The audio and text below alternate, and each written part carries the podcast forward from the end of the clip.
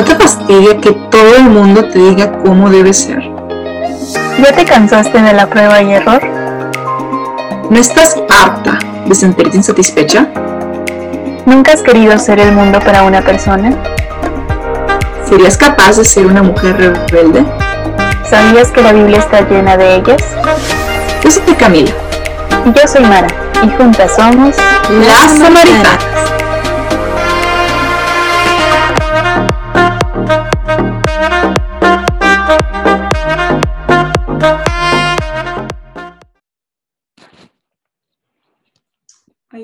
Espérame.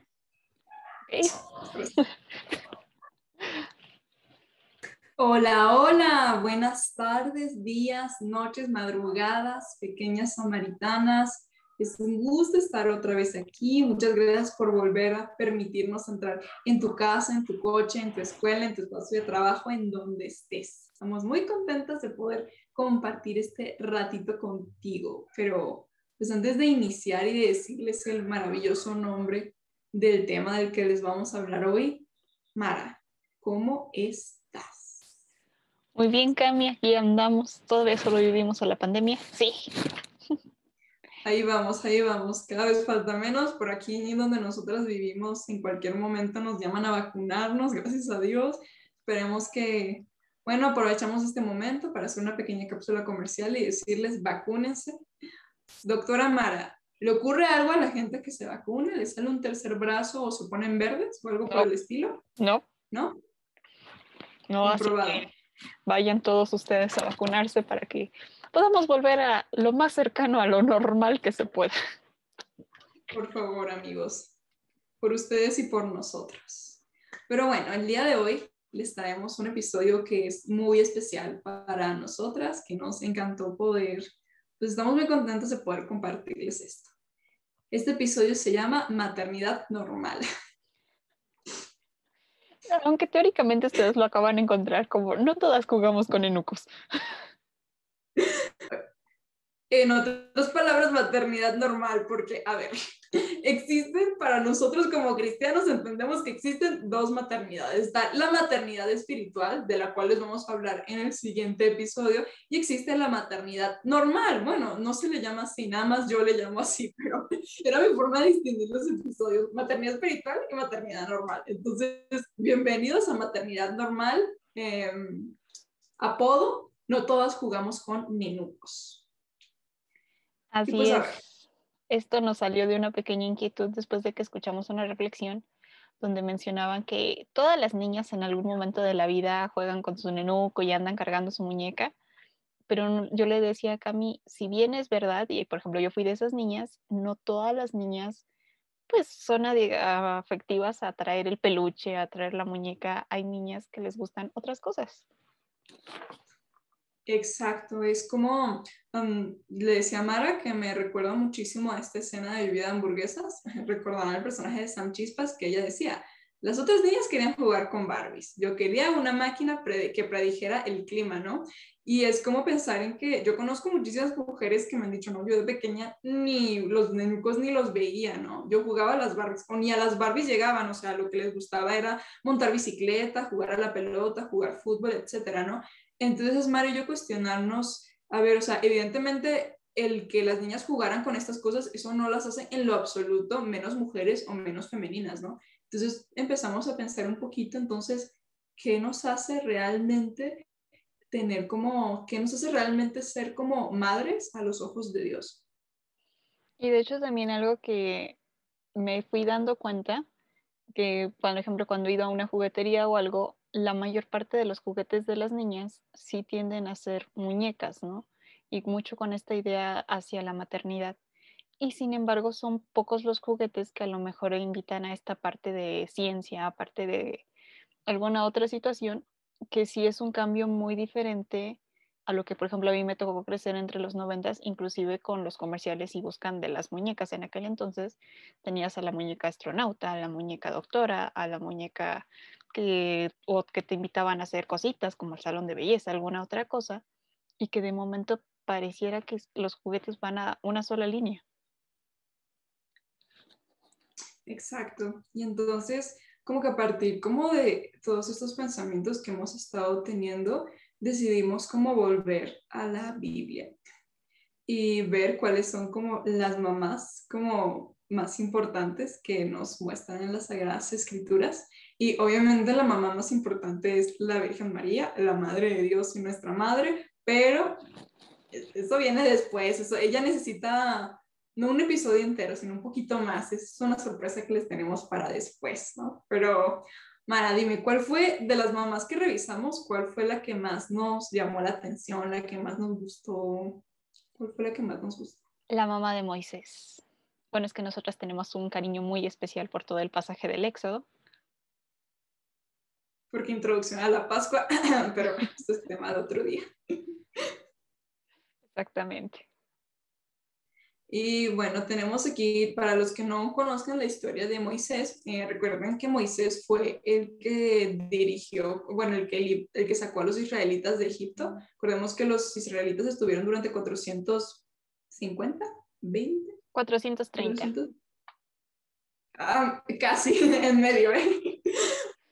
En 430 años estuvieron como esclavos en Egipto y llegó un punto en el que Yahvé le habló a esta persona, Moisés, a través de una zarza y le dijo que ya era momento de que, de que sacara a los israelitas de Egipto y los llevara hacia la tierra prometida, ¿no? Ese es Moisés, para que se entren en contexto. Pero el inicio de la historia de Moisés es muy curioso. Eh, Moisés le tocó nacer en una época en la que los israelitas estaban como que creciendo mucho en número, estaban teniendo muchos hijos y estaba creciendo mucho ese pueblo. Entonces el faraón, como tenía miedo de que pues este pueblo, que era una minoría, que eran pues a los que tenían como trabajando ya sea como, como esclavos, muchos dicen que eran como esclavos, pero realmente no estamos tan seguros de si, si eran esclavos o simplemente asalariados muy mal pagados. Estaban aquí, entonces él quería como que ir, como que reducir el número de israelitas para que no se le fuera a provocar una revuelta o algo así. Entonces puso como una normativa que todos los hijos varones de los israelitas tenían que ser pues abandonados en el río para pues para ahogarse, ¿no? Nada más podían, se les iba a permitir tener mujeres. O era como la forma de, pues, de reducir la población de israelitas. Pero la mamá de Moisés, eh, cuando nació su hijo, ella no quiso pues simplemente aceptar lo que le había dicho el faraón y pues y matarlo, ¿no? Ella no quería matar a su hijo, lo amaba. Entonces ella muy inteligentemente dejó a Moisés cerca del río, en donde supuestamente los iban a dejar para que se ahogaran los bebés. Y no recuerdo muy bien qué pasó ahí, Mara, cómo lo hizo llorar o llamó, ¿cómo pasó ahí? ¿Te acuerdas más o menos? Es que lo coloca en la cesta y le pide a su hermana como que lo vigile, que no se lo coman los cocodrilos o que llegara a un lugar más o menos seguro. Y el río lo lleva hacia el palacio del faraón y en eso te cuenta la Biblia que estaba la princesa de, pues, de Egipto ahí bañándose y cuando de momento ve la cesta, ¿no? es como de, oigan, ¿y esto qué es, no? Y curiosamente la abre y fue como, oh, mira, un bebé, y luego llegó a su casa así como, mira lo que me encontré en el agua, ¿puedo quedármelo? Por eso le pusieron Moisés, porque significa sacado de las aguas. Exacto. Y entonces en eso bien le dicen, bueno, está bien, te lo puedes quedar, ¿no? Está bien, niña, quédate con tu niño. Y entonces ella lo que hace es decir, bueno, pues voy a llamar a una mujer de una mujer israelita que se encuentra amamantando para que sea su nodriza, ¿no? Porque hay, hay algunas culturas en las que no las las madres no suelen amamantar a los hijos, ¿no? Aparte, pues esta mujer no estaba amamantando porque obviamente no tenía hijos, no lo podía amamantar. Entonces, pues llama a la mamá de, bueno, entonces viene y justamente llama a la mamá de Moisés, ella sin saber que era su hijo, ¿no? Pero la mamá de Moisés muy inteligentemente se ofrece a ella a ser supuestamente la nodriza, la niñera del niño, ¿no? Y esta fue una forma en la que ella logró no solamente salvar la vida de su hijo, sino también lograr que hasta cierto punto se quedara con él. Y la razón por la cual nos gustó tanto esta historia es porque nos parece que la madre de Moisés, ha, Jocabet, se llama, Jocabet, exacto, que la madre de Moisés es, nos muestra esta parte de la maternidad como, número uno, como una forma de creatividad y también de valentía. Yo creo que todas las niñas, igual y no jugaste con nenucos, pero en algún momento jugaste a que te ibas de excursión al Everest o jugaste a que eras una princesa guerrera o jugaste a las Wings o a lo que sea, pero de alguna forma te gustaba la aventura. Yo creo que a todos los niños, hombres y mujeres, nos gusta, nos encantaba jugar a la aventura. Y esta mujer se aventó una tremenda aventura. Eso es lo que hace la maternidad, te da el valor para emprender aventuras.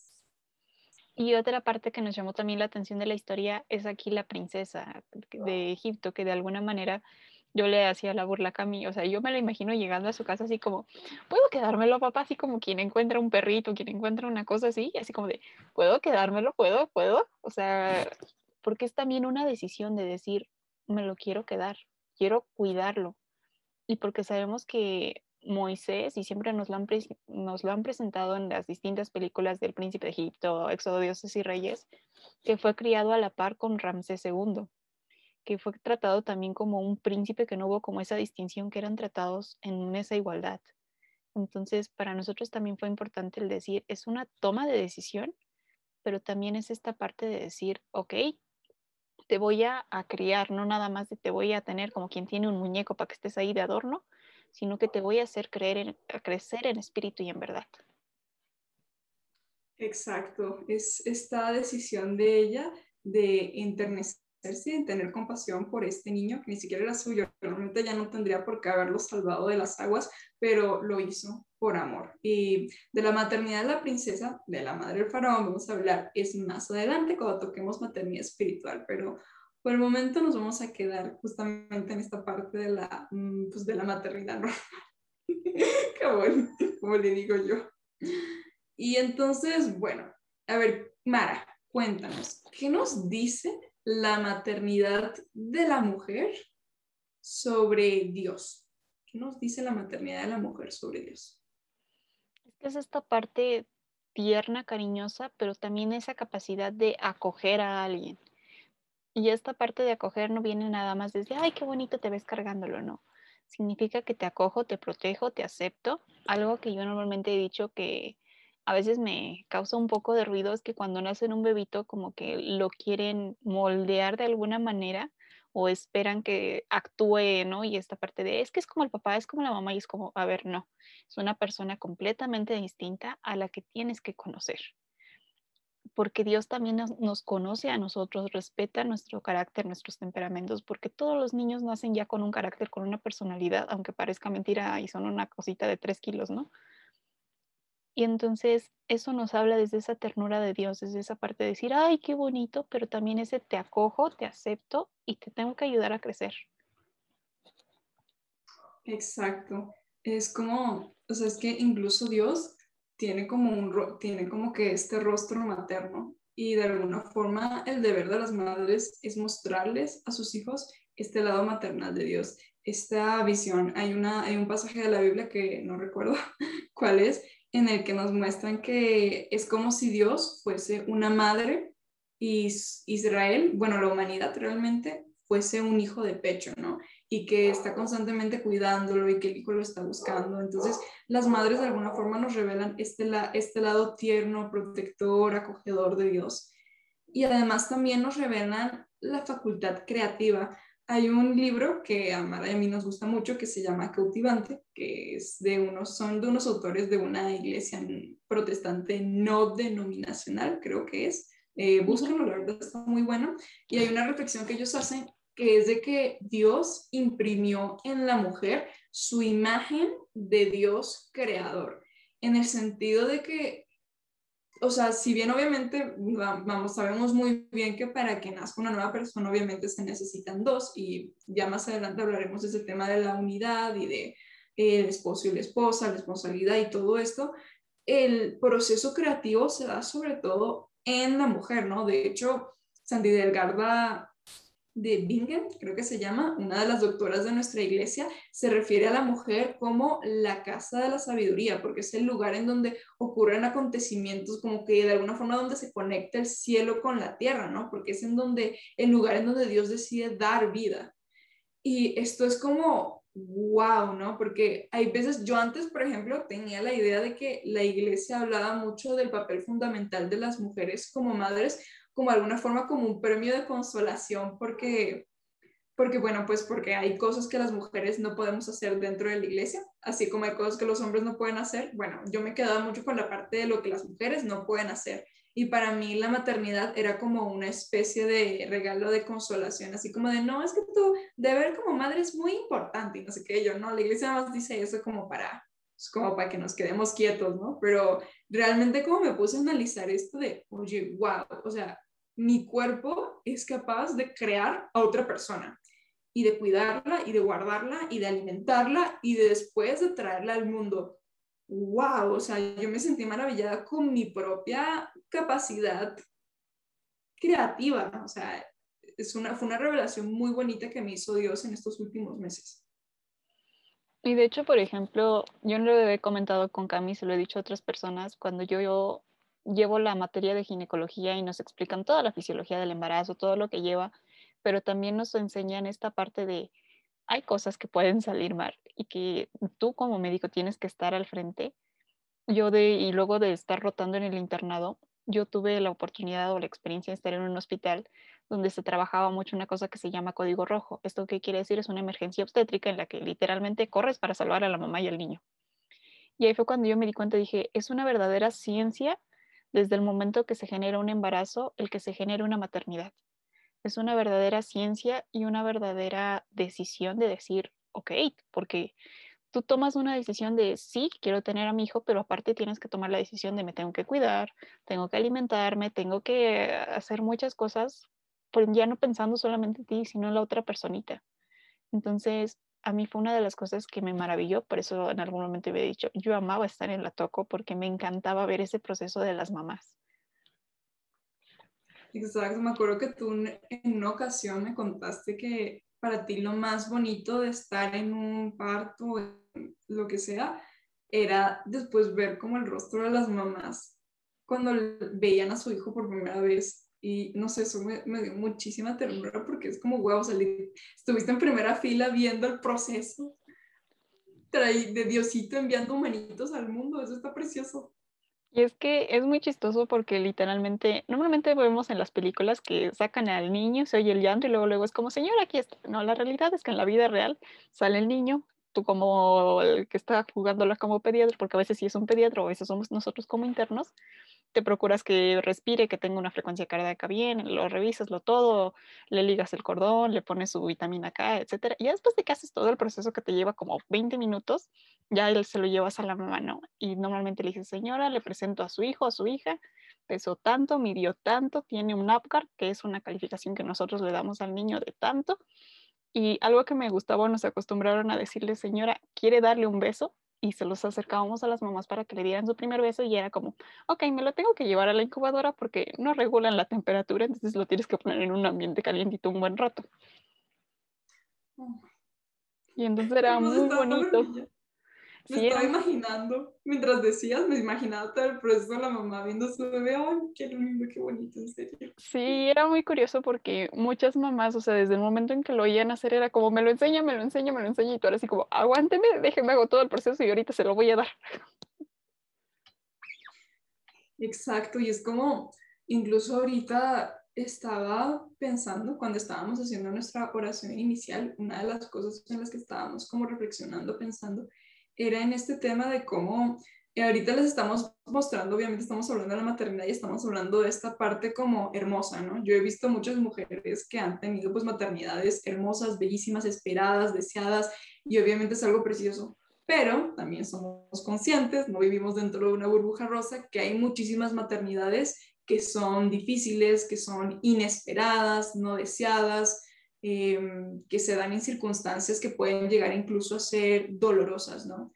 Y bueno, justamente es algo que hoy en día está, pues, el tema sobre la mesa, ¿no? De em, hasta qué punto em, está bien como romantizar la maternidad.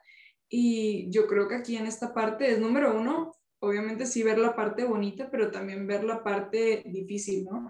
Eh, yo ahorita tengo una de mis primas, acaba de tener una bebé preciosa y está obviamente muy contenta porque fue pues, bueno, pues fue, o sea, una bebé concebida en una circunstancia pues muy bonita, muy, todo lo, todo lo deseable, pues, pues obviamente está muy feliz, ¿no? Pero también nos cuenta muchísimo la parte de, pues, de la parte difícil de la maternidad, ¿no? Y eso que esta es una, esto se trata de una maternidad que realmente, pues, realmente querían tener a la niña y es, pues, una maternidad planificada y todo y bonito, ¿no? Entonces yo ahorita me pongo a pensar, wow, o sea, debe ser todo muy difícil para una mujer que igual eso no estaba en sus planes de vida, que igual y pues el bebé fue concebido en una circunstancia fea, llámese violación o de algún otro tipo. Entonces aquí como que pensar un poquito en, hemos hablado, algo de lo que hemos hablado un poquito en nuestra página es acerca de cómo, a mí, ¿saben algo? A mí una frase que a mí me molesta muchísimo, que decimos muchos los católicos, es la de Dios manda las batallas más, más difíciles a sus mejores guerreros. Y a mí me parece que eso es una absoluta mentira, porque Dios no es un Dios caprichoso que te anda mandando pruebas para que desarrolles a tu personaje, eso no es así. Cualquier cosa mala que llega a tu vida, créeme, eso no viene de Dios, ¿no? Viene de algún otro lado, viene de las decisiones que tomaron otras personas por voluntad propia, de tus propias decisiones, pero no viene de Dios. Lo que pasa es que Dios es un experto en sacar gracias de las desgracias, ¿no? y puede que ese bebé, ese niño, esa familia que no estaba en tus planes y que llegó sin que tú lo quisieras, igual y no se trata de romantizar la situación por la cual haya llegado, porque me parece que eso igual es una falta de respeto, hay que ser respetuosos con las sensibilidades de las personas, de las mujeres, de las madres en estos casos, pero sí asegurarte que si tú permites que Dios entre en esa maternidad, él mismo te va a ayudar y te va a enseñar a sacar gracias de ellas, ¿no? Te va a enseñar a fortalecerte, a, sacar cualquier tipo de lecciones, ¿no? El sufrimiento no es algo que envía a Dios, el sufrimiento forma parte de la vida, pero Él es un experto en purificarnos con ese sufrimiento que ya está ahí. Mm, muchas veces no lo quita, pero te ayuda a hacerte crecer con ese sufrimiento. Sí, de hecho mencionaba en algún momento en los tres niveles de perdón San Francisco de Asís, el perdón era Dios, ¿no? Y dicen que se hizo un silencio absoluto. Y él decía, es que a veces lo hacemos culpable de muchas cosas. Y algo que me tocó escuchar en el, cuando empezó la pandemia decían es que no todo es voluntad de Dios, pero todo es palabra de Dios. ¿Esto qué quiere decir? Hay cosas que Dios no quiere, pero hay cosas que Dios toma y convierte y transforma, ¿no? podríamos decir, Dios no quería que muriera Jesús en la cruz. Sin embargo, él sabía que por ese sufrimiento iba a poder generar una redención y iba a haber una mayor gracia. Y algo que a mí me tocó aprender como, pues en la parte médica que nos decían, pues es el riesgo contra beneficio. Entonces muchas de las veces se toman decisiones en esa parte de decir, ok, mi riesgo es muy alto, pero mi beneficio es mejor, entonces lo tomo y algo que justamente se me quedó muy grabado y tuve la, pues no sé cómo decirlo, ¿no? el acontecimiento de tener que acompañar a una amiga en, una parte de su embarazo que pues no terminó en un término bonito. Y cuando ella me preguntaba por qué yo le decía, y me acordaba de todas las historias que me tocó ver en el hospital, porque viví muchas, yo creo que me faltaría otro cassette como para poder recordarlas todas. Y una de las cosas que siempre se me quedó también muy grabada es que Dios responde a través de las personas. Alguna vez de esos códigos que teníamos que decidir entre correr contratiempo para salvar a la mamá y al pequeño, le pedíamos un consentimiento informado, que es necesito operar. Y nos decía la mamá de la chica que estaba embarazada y nos decía, es que no quiero que la opere, ¿no? Como que en su cabeza decía, yo quiero un parto natural. Y me acuerdo que la ginecóloga sí se exaltó y le dijo, a ver, necesito que lo firme porque si no, no la salvo ni a ella ni al bebé. Entiende, y le, ella le daba como esta parte de, no, es que como Dios quiere, ¿no? Y ella le dijo, a ver, Dios me hizo a mí para atenderla. Esa es la respuesta. Y al final de cuentas, ella lo firmó, ¿no? Y eso se me quedó muy grabado de decir, Dios no va a bajar a atender el parto, te hizo a ti para que lo atiendas.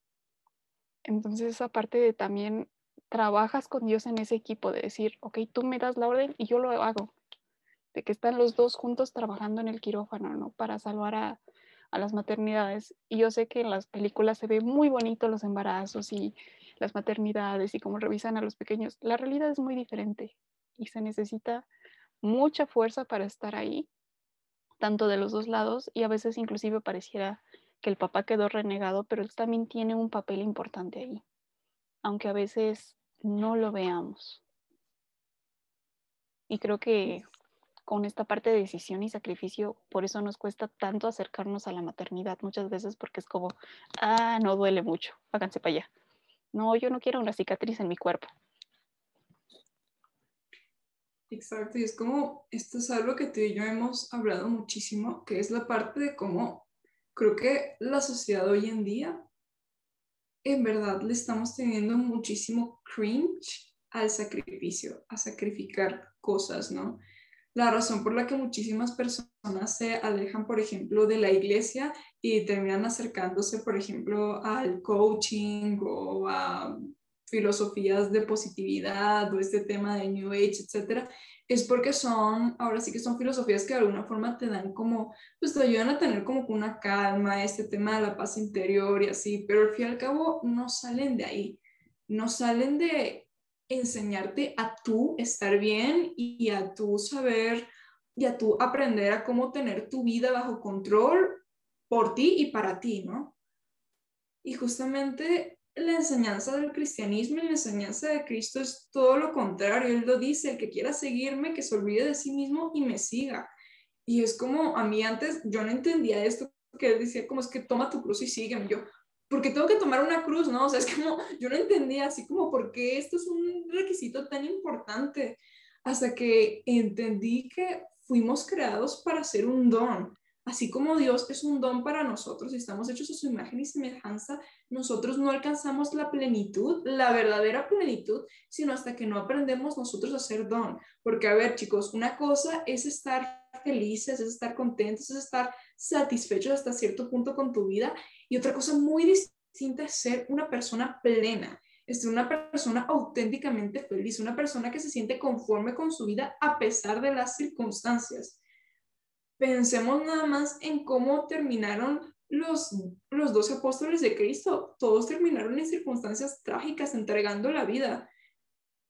Y, o sea, y son personas que literalmente conocieron a Dios, o sea, no es Dios literal, que estuvieron con Cristo, que conocieron a Cristo, que fueron testigos de, de la redención y de la salvación. Y lo que la mayor lección que pudieron aprender de Cristo fue que los seres humanos alcanzamos nuestra plenitud en la entrega hacia el otro.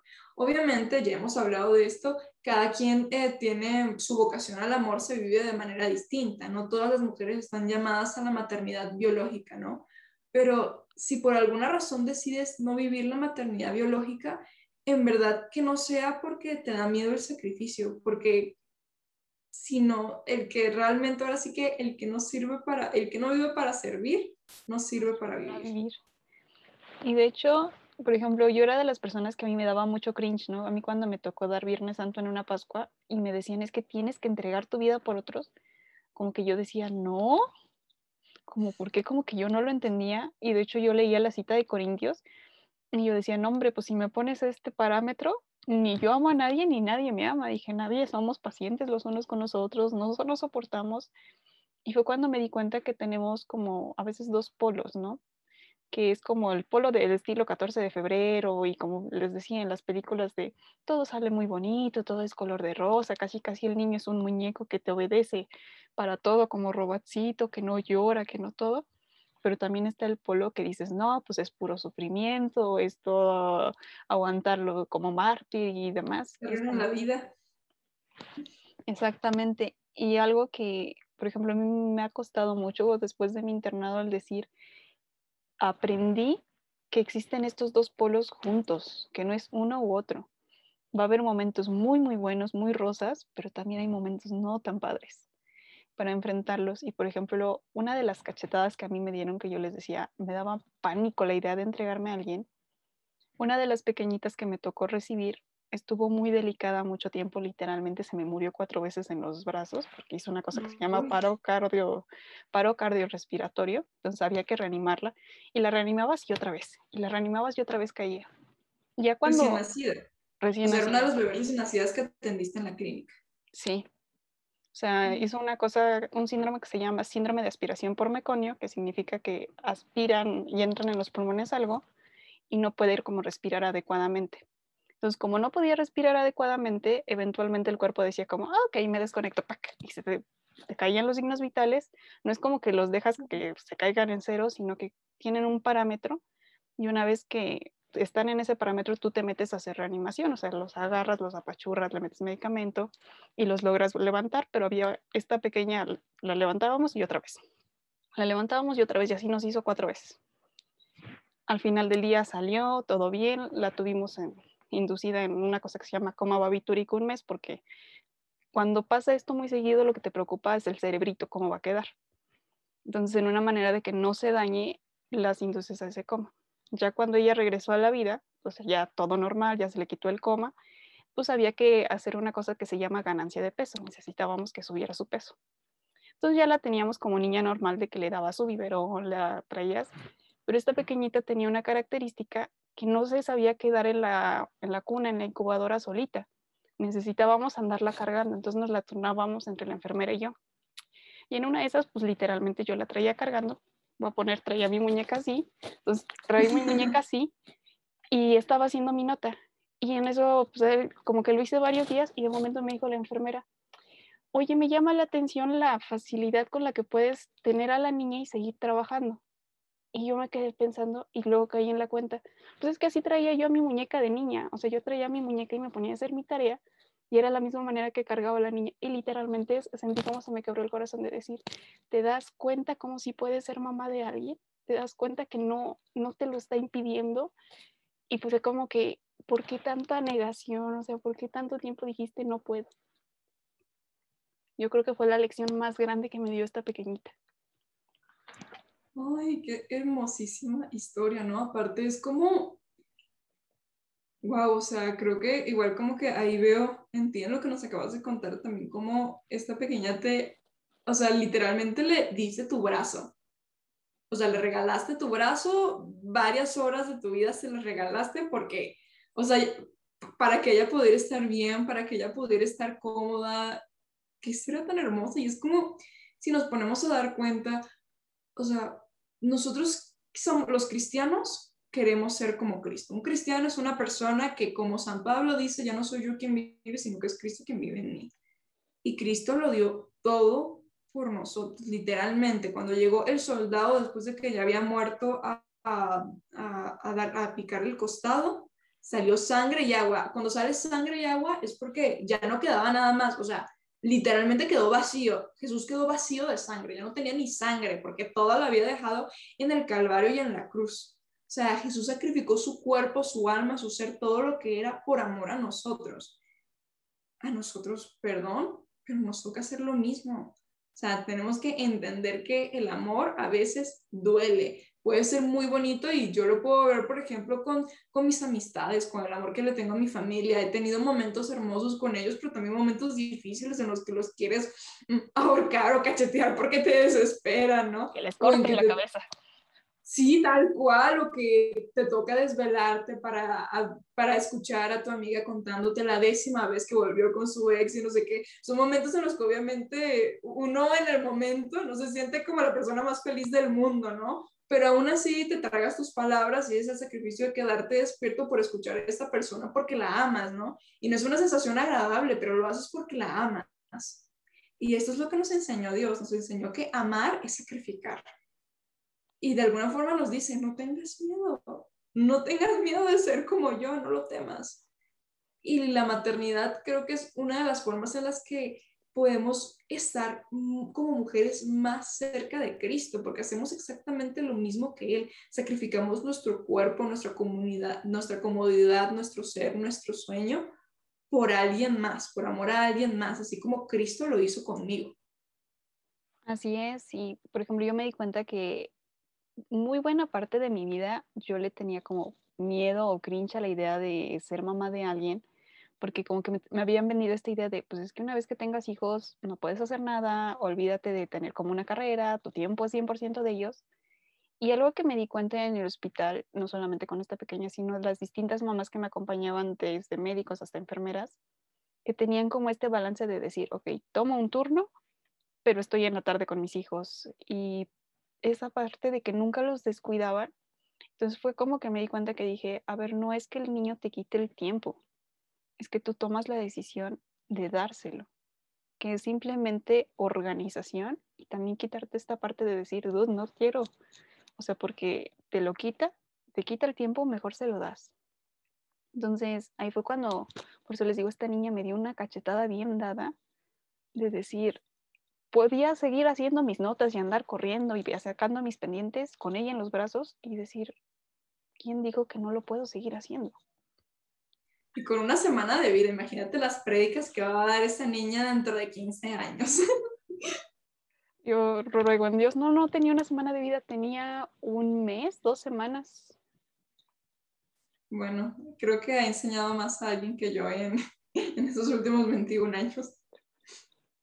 Pero sí, o sea, es una experiencia, digo, a pesar de que yo no tengo hijos biológicos, me gustaba mucho ver a las mamás en esa área, ¿no? Y me gustaba mucho acompañarlas y decir, wow, ¿no? O sea, y de ver a los pequeñitos también cómo van creciendo y van cambiando, ¿no? Y que desde el inicio tienen un apego a la mamá que igual y no reconocen la voz de nadie, igual y no se dejan cargar tan fácilmente, pero se los das a la mamá y se quedan tranquilos. Ay, sí, es adorable. De hecho, ay, yo tengo una, bueno, hay una historia muy bonita con mi nacimiento. Em, mi mamá cuando yo, pues cuando estaba embarazada de mí, típico que me ponía, ¿saben? Estas cositas que son como, que la mamá tiene como un micrófono, unos audífonos y se los pone como una bocina al bebé para que escuche la voz de su bebé, ¿no? Para que el bebé escuche la voz de la mamá. Pues mi mamá hacía eso conmigo y entonces me hablaba, me decía que mamá y todas estas cosas, ¿no? Y ella dice que bien que yo nací, yo nací por cesárea, pues, o sea, que, que, pues obviamente me sacan y pues yo como todos los bebés andaba pues llorando así como loca, así berreando, ¿no? Y que mi mamá me ve y me dice que ella se pone a llorar y me dice, mi niña, Dios te bendiga. Y que yo en ese momento me callé, o sea, como que me quedé paralizada y me volteé a verla. Y mi mamá me dice que eso es como un recuerdo que ella atesora, que es como, wow, ¿no? Que es como mi hija recién nacida reconoció mi voz, ¿no?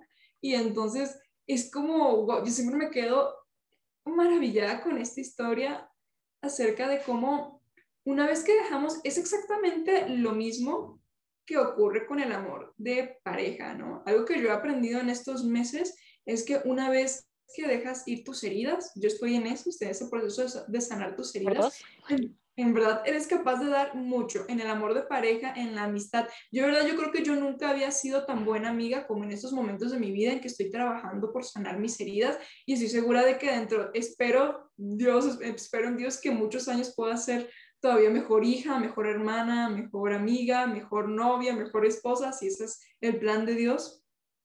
Y entonces también de cómo hay veces en las que permitimos que nuestras heridas nos impidan vivir estas formas de amor tan maravillosas, en verdad. Y la maternidad es una de ellas, ¿no? Cuestiónate cuáles son las heridas que podrías llegar a tener, que igual y esas son las que te están como que haciendo que te dé miedo, que no te guste, que no te atraiga. Cuestiónatelo para que sea la decisión que tomes de ser mamá o no, sea una decisión tomada desde la abundancia y nunca desde la carencia. Y que también muchas veces, no es solamente con nosotros, sino también con nuestras amigas, con nuestras primas, con nuestras hermanas, el acompañarles en esta parte de maternidad. Porque si bien yo a lo mejor como médico tengo la obligación de acompañarte desde cuidar toda esta parte del control prenatal, de orientarles cómo cuidar al pequeñito y demás, porque algo que me llama mucho la atención es que todo el mundo piensa en la mamá como si nada más fuera el embarazo y la realidad es que no, es una mamá para toda su vida que se va a tener que enfrentar al crecimiento continuo de un pequeño y que también necesita ese apoyo. Y también algo que he ido entendiendo, como dice Cami, yo no entendí esta parte de entrega hasta que entendí al 100%, la, bueno, no al 100% a lo mejor, pero entendí un muy buen porcentaje de la pasión de Cristo, de decir, es que es darte, y darte duele, renunciar a ti duele, darle tu vida a alguien duele. No es tan bonito, no es tan romántico el abrir tu espacio y decir, éntrale. No. Y el hacerte cargo de un humanito literalmente, porque pareciera a veces que, no, pues ya hasta que está afuera, como recién nacido, lo tienes que andar cuidando y demás.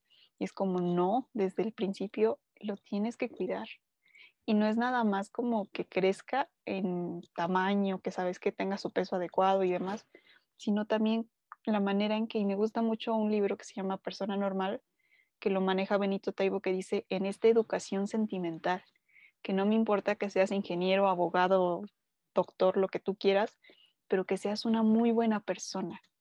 Y creo que es también esta parte en la que tenemos que educar a los niños en esta parte sentimental y la realidad es que no lo va a hacer la maestra, no lo va a hacer la sociedad. Los niños se educan desde casa, se educan con los padres y necesitan a ambos. y es una de las cosas que a mí me, me mueve mucho esta parte de la crianza y del desarrollo humano, porque yo no lo entendía cuando nos dejaron en psiquiatría, es que la historia clínica es muy diferente y te tengo que preguntar desde cómo fue concebido el niño, porque desde ahí se comienza a formar la personalidad. Yo decía, ay, no es cierto. Y ya conforme fuimos en la práctica me di cuenta que sí, que literalmente todo lo que pasa en el embarazo influye para que tengas la personalidad de un pequeño.